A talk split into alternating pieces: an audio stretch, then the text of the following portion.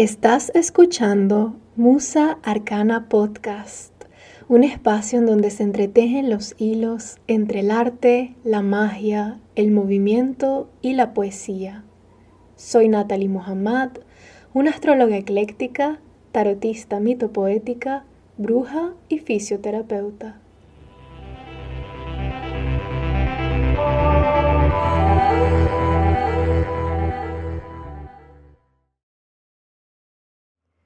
Hola, hola, te doy la bienvenida al quinto episodio de Musa Arcana Podcast. En este episodio quiero hablar sobre mi experiencia batallando con la sombra más difícil de mi vida, la depresión.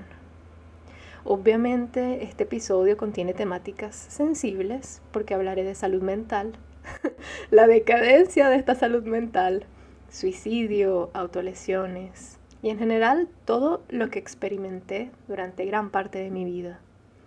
Suelo ser muy abierta con mi experiencia mientras vivía con depresión. Siento que es el granito que aporto para minimizar el estigma sobre la salud mental. Y decidí hablar sobre esto después de unos cuantos días siendo atormentada por este fantasma. Fueron unos cuantos días muy difíciles, en donde sentía que a mis 24 años el único logro que he tenido en mi vida es el de ya no estar deprimida. Y me sentía miserable, hasta que un día, sentada escribiendo en mi diario mientras llovía, pensé que aun si solo considero que ese es mi único logro, pues es un logro importante para mí. Y decidí tomar esos pensamientos que me estaban torturando y hablar al respecto, sobre todo teniendo en cuenta que este es el mes de la concientización y la prevención del suicidio. Así que si ya esos pensamientos me estaban atormentando, pues ¿por qué no hacer algo constructivo al respecto y hablar sobre este fantasma? Y espero que esto le aporte algo al mundo. espero poder hacer arte de, del dolor. Cuando hablo de depresión, no estoy hablando de un sentimiento de tristeza, de decaimiento o una infelicidad que surge como respuesta ante una situación determinada. Cuando hablo de depresión, hablo de un trastorno mental, una alteración bioquímica en el sistema nervioso, que se manifiesta con un bajo estado de ánimo, que puede desembocar en consecuencias muy negativas en todos los ámbitos de la vida. Cuando hablo de la depresión, hablo sobre un fantasma despiadado que te persigue entre lamentos y visiones. Hablo de un peso constante, invisible e inexplicable ante los demás, incluso inexplicable ante el propio mundo interno. Pasaron muchos años hasta que me hice consciente de este tormento y pude darle un nombre. Y la verdad es que el poder darle un nombre le quitó bastante del peso, porque Al principio, antes pensaba que era normal. Pensaba que todas las personas querían morirse. Porque estos pensamientos me han atormentado desde que tengo uso de la razón. Desde que era una niña. Desde que era una niña tenía la sensación de que nada era suficiente. Y un susurro de que todo el mundo estaría mejor ante mi desaparición. Obviamente sé que hubo muchas situaciones que podían explicar este deseo de irme. Experiencias como bullying, como abuso sexual, como abuso psicológico, el hecho de sentirme como una constante extranjera, sentir que ningún espacio era mi hogar. Nací en Venezuela, siendo hija de padres árabes, pero no me sentía del todo como árabe, a pesar de que hablo el idioma y y de hecho fue el primer idioma que aprendí a hablar. Primero aprendí a hablar árabe y después español. Bueno, fue en la misma época, pero se me hizo por alguna razón más fácil hablar el árabe que hablar español. Y era divertido porque me gustaba hablar árabe en la calle y hablar español en la casa, cuando según mis padres tenía que ser al revés. Pero bueno, ese no es el punto. El punto es que no me sentía del todo ni parte de la cultura venezolana, pero tampoco me sentía del todo parte de mi casa, entonces era una constante extranjera en donde sea que estuviera. Incluso cuando viajé a Siria fue hasta más tortuoso porque podía ver a personas que físicamente se parecían a mí, estaba en contacto con familiares, pero aún así seguía sintiéndome como una extranjera. Es como un exilio interno, sentir que no pertenecía a ningún lugar, sentirme diferente en tantos lugares, incluso mi propio hogar. Y sin embargo, con la depresión pasa que muchas veces pareciera que lo tienes todo. Pareciera que tienes logros que celebrar, metas que cumplir, amistades con las cuales reunirte. Puedes tener una vida extraordinaria o una vida corriente. Realmente no importa qué tienes o no tienes. Cuando estás entre los colmillos de esta bestia hay una desconexión con la vida. Cuando estás entre sus colmillos, nada es suficiente. Y esto trae consigo mucha culpa porque siempre sabes que hay personas que pueden estar o que están en una situación más difícil. Siempre hay personas que están peor. Y puedes preguntarte, si tengo todo lo que tengo y sé que hay personas que están peor que yo, ¿por qué me siento así? Estos cuestionamientos solo aumentan el estigma porque realmente la depresión es una enfermedad muy común. Lo que pasa es que es una enfermedad silenciosa y es silenciosa porque cuando alguien que aparentemente tiene su vida bajo control decide vociferar alguna de las trágicas canciones que canta esta bestia, la respuesta común es que alguien exprese que no hay motivos para esta depresión. Y a veces suena como, no estés triste, ¿por qué estarías así? Lo tienes todo para ser feliz. Y esto lo digo por mi propia experiencia, y lo digo porque aún sabiendo que las personas que decían estas cosas tenían buenas intenciones, a veces esos comentarios solo empeoran el sentir, porque es como que, sí, yo sé, yo sé que tengo un hogar, sé que tengo comida, sé que tengo a mi familia, sé que tengo cosas por, por las cuales estar feliz, pero no me siento feliz, me siento miserable, o sea, ¿qué quieres que haga al respecto? la depresión no es solo tristeza. De hecho, a veces pienso que ojalá fuera solo eso. Porque en mi experiencia, lo más debilitante es la desmotivación, la fatiga constante. Hasta la actividad más sencilla y mundana puede parecer requerir el esfuerzo de correr un maratón. Y es algo que nadie entiende hasta que lo vive.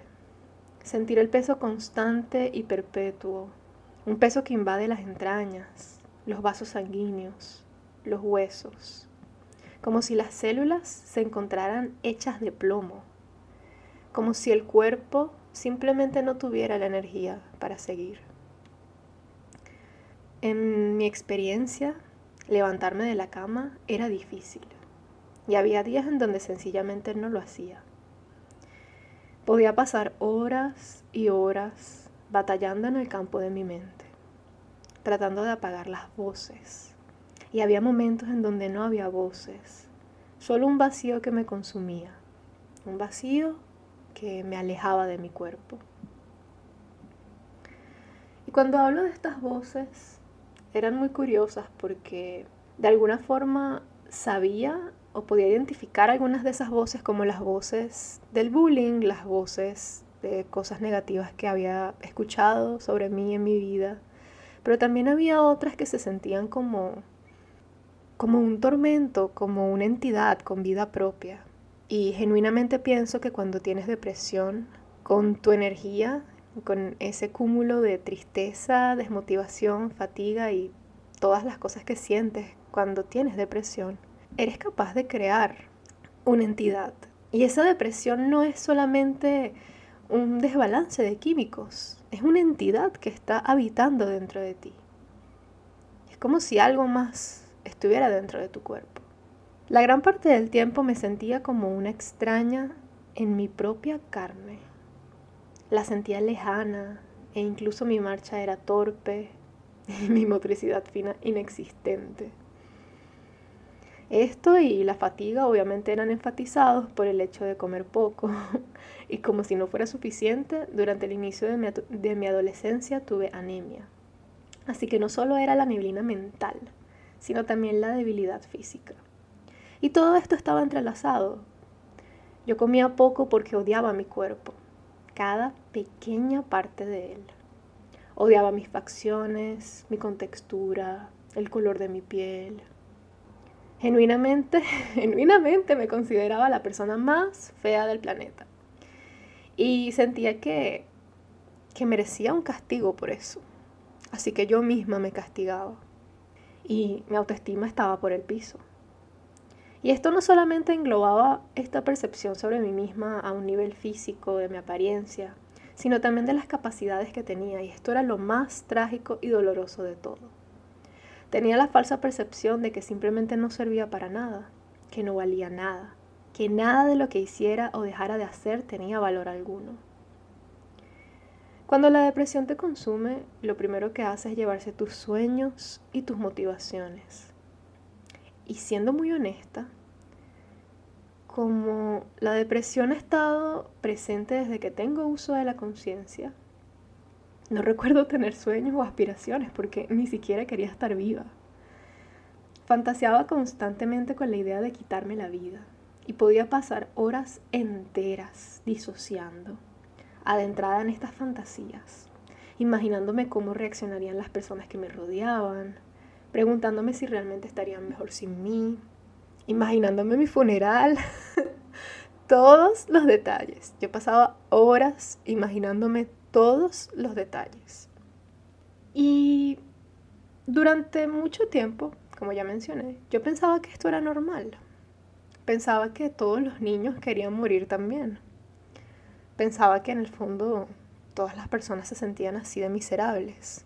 Y es por eso que nunca hablé al respecto hasta sexto grado, que una vez hice un chiste sobre eso y todos los demás niños se quedaron como que... Y la profesora me citó y habló conmigo y tuve que fingir durante el resto del año escolar que estaba en perfecto estado y que esos pensamientos eran nada. Ahí me estaba formando como con mi hobby de actriz. Pero la realidad es que yo seguía sintiéndome miserable. Y ahí ese sentir había aumentado porque ya había hecho conciencia de que realmente la gente no suele sentirse así. Era algo mío y significaba que algo estaba mal conmigo.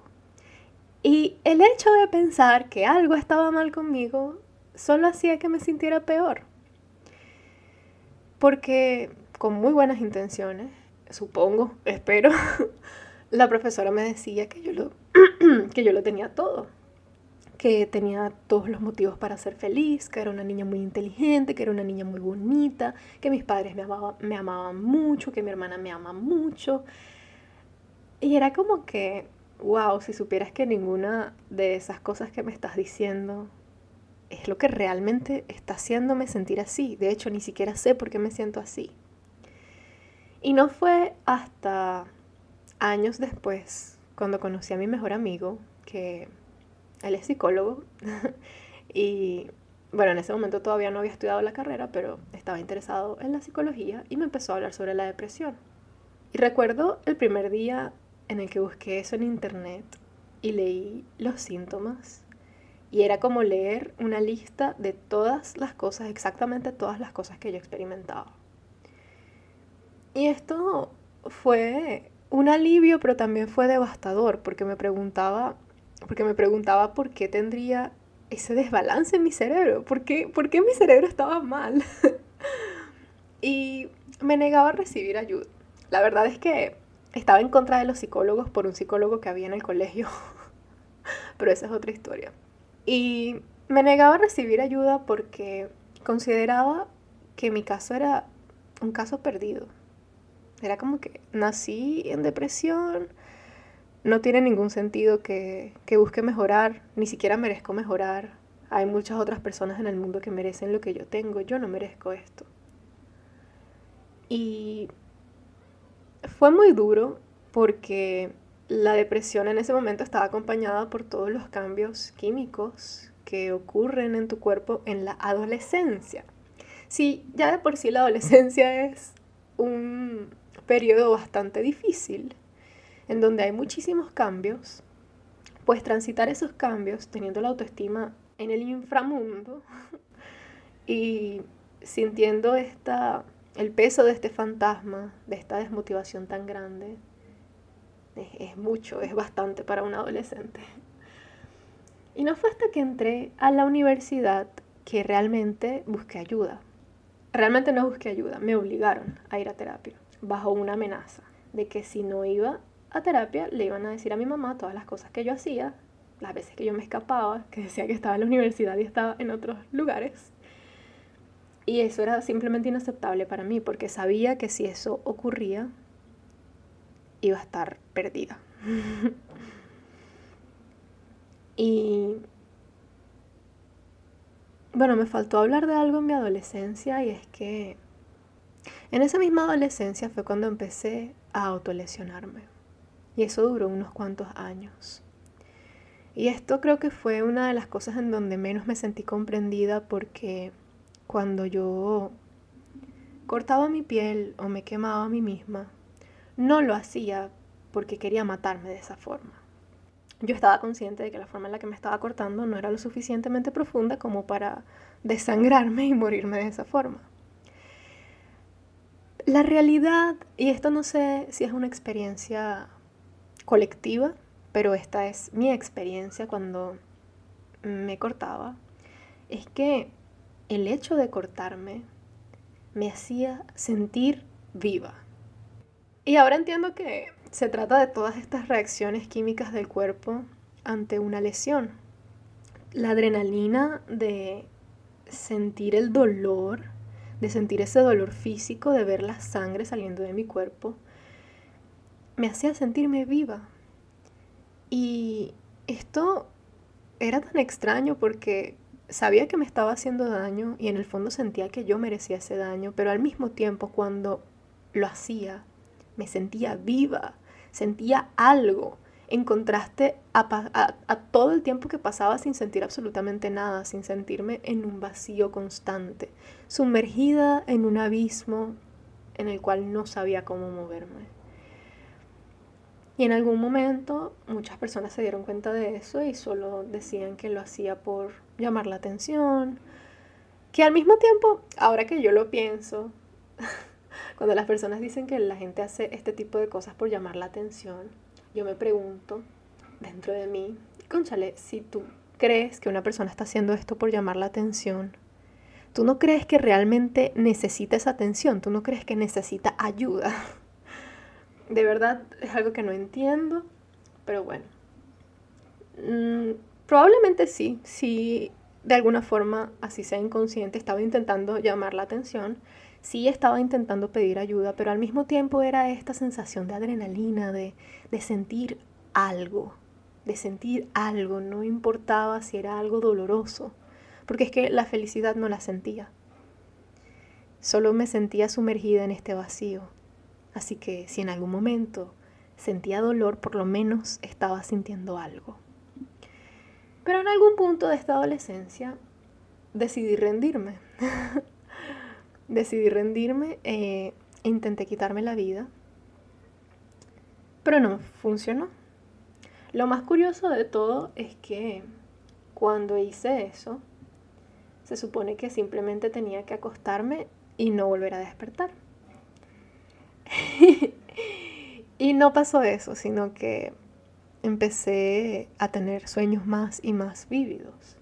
Y recibía muchos mensajes a través de mis sueños en donde me decían que esa no era la forma, que eso no era lo que yo tenía que hacer, que eso no iba a funcionar. Pero yo nunca los escuché, yo seguía igual de deprimida y seguía pensando que el mundo estaría mejor sin mí. y no fue hasta que entré a la universidad que obligada fui a terapia.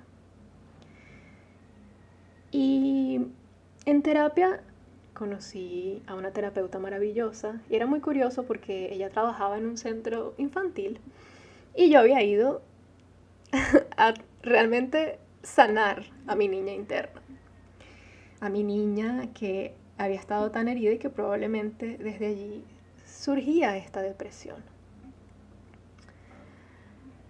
Pero a pesar de estar en terapia y estar comprometida con mi proceso, porque de alguna forma me había convencido de que, bueno, si no voy a hacer esto por mí, por lo menos voy a hacerlo por las personas que me rodean, porque sé que les estoy haciendo daño. Y no quiero hacerles daño porque los amo, así que voy a ir a terapia y me voy a comprometer con esto. Y porque realmente mi terapeuta me encantaba. Me encantaba todo lo que aprendía con ella, la energía que sentía de parte de ella. Ella genuinamente me dio muchas ganas de seguir adelante. Y entre ella y mi mejor amigo y varias personas que me rodeaban, pues tenía como ese impulso. Pero igual no estaba mejorando tanto como debería mejorar. Así que fui con una psiquiatra que me diagnosticó con trastorno bipolar. Pero me diagnosticó tras 15 minutos de consulta. una vaina absurda. 15 minutos de consulta sin pedirme ningún tipo de examen, ningún tipo de prueba. Eso fue devastador porque sí le había explicado que había algunos momentos en mi vida en donde yo sentía como un rush de, esta adrenalina que yo sentía cuando me cortaba, que ya en esta época no lo hacía, tenía años sin hacerlo, eh, pero sentía de repente como si las musas poseyeran mi cuerpo y de repente escribía poesía, pinté un cuadro en un día, o sea, muchas cosas en donde yo me sentía como una diosa, sentía que, que el mundo era mío, y esto fue tomado como episodios de hipomanía, aunque no duraban lo suficiente tampoco como para realmente ser considerados episodios de hipomanía. Luego pedí otra opinión con otro psiquiatra, que no me diagnosticó con trastorno bipolar, pero me, digamos que estuve medicada como si lo tuviera, solo para ver si eso me iba a funcionar. Porque tenía muchos síntomas, pero me faltaban algunos como para realmente cumplir con todos los criterios para este diagnóstico. Y estuve medicada con antidepresivos y estabilizantes, o estabilizadores del ánimo creo que se dice. Antidepresivos para no estar triste, pero estos estabilizadores del ánimo para tampoco llegar a un estado de hipomanía o de manía. Y la realidad es que con estas pastillas yo me sentí completamente miserable porque no podía sentir nada, nada. O sea, y, en esta época buscaba hacer las cosas más peligrosas posibles porque quería por lo menos sentir algo, por lo menos esta adrenalina de, de, de estar haciendo algo que no sé, o podría acabar con mi vida o podría tener consecuencias fatales o lo que sea. Nada, no sentía nada. No desestimo que el, el hecho de medicarse puede ayudar a muchas personas y pienso que también hay que romper con el estigma de que si tu cerebro no está segregando los químicos, los neurotransmisores que necesitas segregar, pues no está mal que tú los consumas. Solo pienso que no puede ir solo, tiene que haber algo más. Pero definitivamente eso no, no fue lo que yo necesitaba, no era para mí solo me sentía peor porque era como que, ok, tengo meses tomando estas pastillas, que si tardo 15 minutos, 20 minutos en tomármelas, empiezo a experimentar unos efectos terribles en mi cuerpo y no me estoy sintiendo bien. Se me quebró un poco la voz porque este tema es delicado, pero bueno, tengo que hablarlo. Eh, como que no me siento bien, no puedo creer que después de todo esto, después de todos mis esfuerzos, después de estar en terapia, sigo sintiéndome miserable. Y un día tuve un sueño, un sueño muy profundo y muy importante en donde recibí el mensaje de que esos medicamentos no me estaban haciendo nada y que debía dejarlos. Y yo me desperté y lo hice, cosa que no recomiendo porque no deberías, nunca hagan esto, por favor, nunca dejen la medicación psiquiátrica o cualquier tipo de medicación de un día para otro porque eso puede ocasionar síndromes de abstinencia, los cuales son terribles. Y en este momento, en esta época de mi vida, me sentía aún más perdida porque era como que, ok, esto no me funcionó. Las cosas tradicionales que se supone que ayudan con lo que yo estoy viviendo no me funcionó. Creo que ya es hora de rendirme. y en ese momento también intenté quitarme la vida. Y terminé en un hospital con un médico dándome una charla que, de que la vida era importante, de que yo tenía muchas cosas que vivir, cosas que una persona deprimida no quiere escuchar. Y básicamente me escapé del hospital. me escapé. Esta, esta historia es muy divertida. Me escapé, mis padres casi lo descubren, yo no podía permitir que nadie supiera el motivo real por el cual yo estaba ahí. Solo quería que la gente pensara que me había desmayado por ahí ya. Y bueno, realmente sí me había desmayado, pero por otros motivos. y qué bueno que no funcionó. Porque esa misma noche tuve muchas experiencias espirituales muy fuertes que entiendo casi unos cinco años después. Y la verdad es que quería seguir eh, fue como un impulso de seguir viva solamente para ver qué iba a pasar. El chisme me mantuvo con vida. y me seguía sintiendo miserable, pero había algo dentro de mí que me decía que lo intentara así sea por una última vez. Y luego durante esa época conocí a personas maravillosas, tuve una relación que digamos que no fue la mejor, pero estaba experimentando cosas que nunca antes había experimentado y eso me ayudó bastante. Empecé a estudiar muchas otras cosas. Empecé a ser más abierta con lo que a mí me gustaba porque era como que este, este va a ser mi último intento y si este es mi último intento, entonces, bueno, voy a ser yo y voy a ser la persona extraña que soy y voy a mostrarme tal cual como soy porque ya no importa nada. ya en este punto no importa nada. Y las cosas empezaron a mejorar. Después de un tiempo, cuando la pandemia empezó, volví a recaer en la depresión y volví a terapia. Estuve en dos ciclos de terapia con una terapeuta nueva, en un acompañamiento psicológico y después con la que fue mi primera terapeuta. Y verga, esas sesiones fueron muy duras, muy, muy, muy duras, muy duras. No pienso echarle azúcar a este asunto. Era muy difícil porque era la primera vez que realmente me estaba sentando con las cosas que me pasaron en mi infancia, con las cosas que me seguían pasando, todos esos patrones y todos esos ciclos que seguía repitiendo.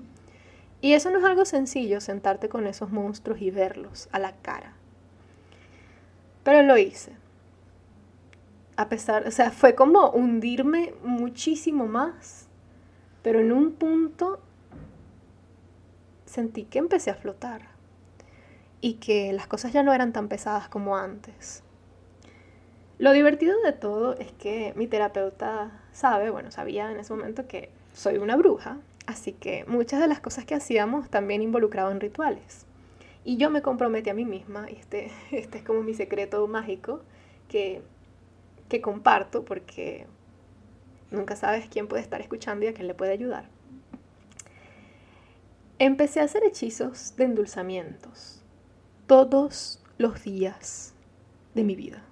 Desde ese momento hasta un punto en el que me funcionó. Todos los días buscaba endulzarme de alguna u otra forma. Y estos endulzamientos no eran para más nadie, eran para mí misma. Era, o sea, era una forma de enamorarme de mí misma y de enamorarme de la vida. Y eso lo hacía de diferentes maneras. Y una de las formas más sencillas, pero más mágicas, era con el café que me tomaba o el té que me tomaba en las mañanas.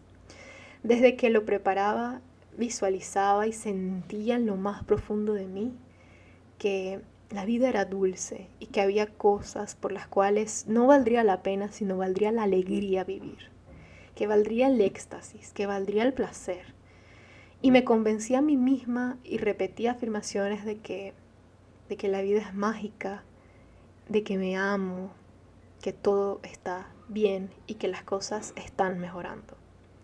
Y como a mí me gusta el café bien dulce, me encanta todo lo dulce, entonces cada vez que echaba el edulcorante, papelón o el azúcar o cualquier cosa con la que yo endulzara mi café o mi té, lo hacía con la conciencia y con la convicción de que me estaba endulzando y que ese azúcar simbólicamente y las propiedades y la dulzura de ese azúcar de alguna u otra forma iban a actuar en mi vida y la iban a endulzar. me hacía baños dulces. Eh, realmente estaba aprovechando el hecho de que me gusta mucho comer dulce. Cada vez que me comía una galleta lo comía con, la comía con esa intención. Hacía muchos hechizos en general y todo estaba destinado a enamorarme de la vida. Y lo más loco de todo es que yo lo hacía convencida de que en algún punto tenía que funcionar, pero también estaba esa vocecita, ese fantasma allí, diciéndome, nah, eso no va a funcionar, qué estupidez tan grande. y lo más loco de todo es que sí funcionó, sí funcionó. En algún momento me dieron ganas de llorar. en algún momento despertar ya no se sentía tan pesado. Y la vida no se sentía con este peso constante. Y a pesar de que seguía sintiendo que lo que tenía no era suficiente, que, que las cosas no eran suficientes, por lo menos ya no estaban tan vacías. Y comprendí que se trataría de un proceso largo, algo en lo que probablemente estaría toda mi vida. Pero no sé, de repente un día empecé a sentir que, que yo lo valía, que, que yo valía ese esfuerzo, que yo merecía estar bien, que yo merecía sanar Y también gran parte de lo que me llevó a este punto es que conocí a personas que también estaban deprimidas. Y me dolía tanto conocerlas y saber cómo se sentían, porque yo las entendía. Pero como no se trataba de mí, yo veía en esas personas cosas tan maravillosas y veía toda la magia que habitaba dentro de esas personas y todo el potencial que tenían y todos los talentos y todas las cosas increíbles y me dolía tanto que no lo vieran. Y en algún punto me di cuenta de que lo mismo me podía estar pasando conmigo mismo. Que así como yo podía ver estas cosas increíbles en las personas, cosas que esas personas no veían, quizás también estaba pasando eso conmigo. Y esa era la realidad. esa era la realidad. La realidad era que este fantasma de la depresión solo me estaba mintiendo. Ese fantasma miente y te dice cosas muy horribles y te hace sentir como la peor persona, la peor cosa del planeta. Y es una gran mentira. Es una gran mentira. En algún momento las cosas mejoran. Y si de casualidad tú que me estás escuchando te sientes o te has sentido así, quiero decirte que las cosas mejoran y que no importa cuánto te susurre esa voz o esas voces, te están mintiendo. Tú vales muchísimo, tu vida vale muchísimo y tú puedes. Y estoy contando todo esto a pesar de que me duele contarlo, porque si yo pude, si yo puedo, tú también puedes si yo puedo, muchas personas pueden. Y reconozco, reconozco que he sido una persona muy afortunada porque he tenido siempre personas maravillosas a mi lado que me, han, que me han estado apoyando, así sea una sola persona. Y de alguna forma mi retribución ante esto para el mundo es convertirme también en esta persona. En los momentos en los que yo esté bien y pueda apoyar, quiero que sepas que puedes hablar conmigo, si no tienes a nadie con quien hablar, si estás experimentando este tipo de cosas, quiero que sepas que puedes escribirme y yo estaré feliz de acompañarte hasta donde pueda. Y te recuerdo que pedir ayuda, de hecho hoy vi una frase voy a buscar en mi teléfono en este instante, porque la quiero leer así, tal cual como la vi. ya va, esto de El niño, el topo y el zorro. Y dice, ¿qué es lo más valiente que has dicho y hecho? Y responde, ayuda, pedir ayuda. Pedir ayuda no es rendirse, es negarse a ello. Así que las cosas sí mejoran, las cosas mejoran. Y en este punto de mi vida estoy empezando a sentir, a darme la oportunidad de soñar, de experimentar lo que me gustaría para mi vida. Me estoy dando la oportunidad de tener sueños, a pesar de que hay días, y no lo voy a negar, y bueno, comencé el episodio hablando de eso, hay días en donde las cosas se sienten muy pesadas, hay, días muy difíciles, pero también hay días maravillosos. Y recientemente tuve una iniciación que me hizo sentir que estoy empezando a vivir. Así que sí es posible, sí es posible sanar. Y a pesar de que siempre existe el riesgo de una recaída, siempre vas a tener la fuerza para seguir adelante. Y cuando no eres capaz de contactar con esa fuerza interna, entonces no hay nada de malo con pedir ayuda para poder hacerlo, para que alguien más te muestre dentro de ti todo ese potencial y todas esas cosas increíbles y maravillosas que por unos instantes no estás logrando ver. Pero que tú no veas lo maravilloso que hay en ti no significa que no está, no significa que no existe. Solamente significa que no lo estás pudiendo ver. y eso está bien, a veces necesitamos que las personas nos pongan un espejo a veces necesitamos que alguien más nos diga las cosas y por eso es que yo me tomo este tiempo de decir que sí es posible, que sí es posible sanar, que hay muchas cosas maravillosas dentro de ti. me encanta esta palabra, maravilloso, fantástico, espléndido. Hay muchas cosas espléndidas dentro de ti.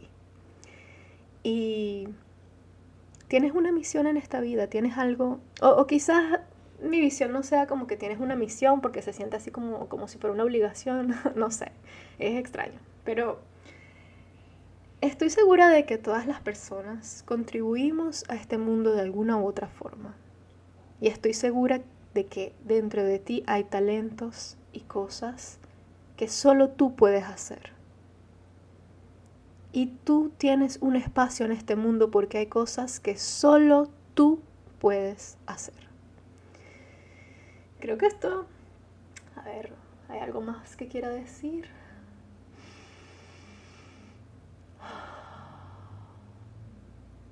Bueno, todo esto que estoy diciendo es también algo que me estoy diciendo a mí misma. es algo que me digo constantemente porque, de nuevo, este camino no es un camino en una línea recta. Es un camino que tiene altas y bajas. Tiene días luminosos y tiene días muy oscuros pero incluso en la oscuridad, incluso en el caos, se puede encontrar un hogar. Espero que estas palabras resuenen y le lleguen a quien sea que las necesite.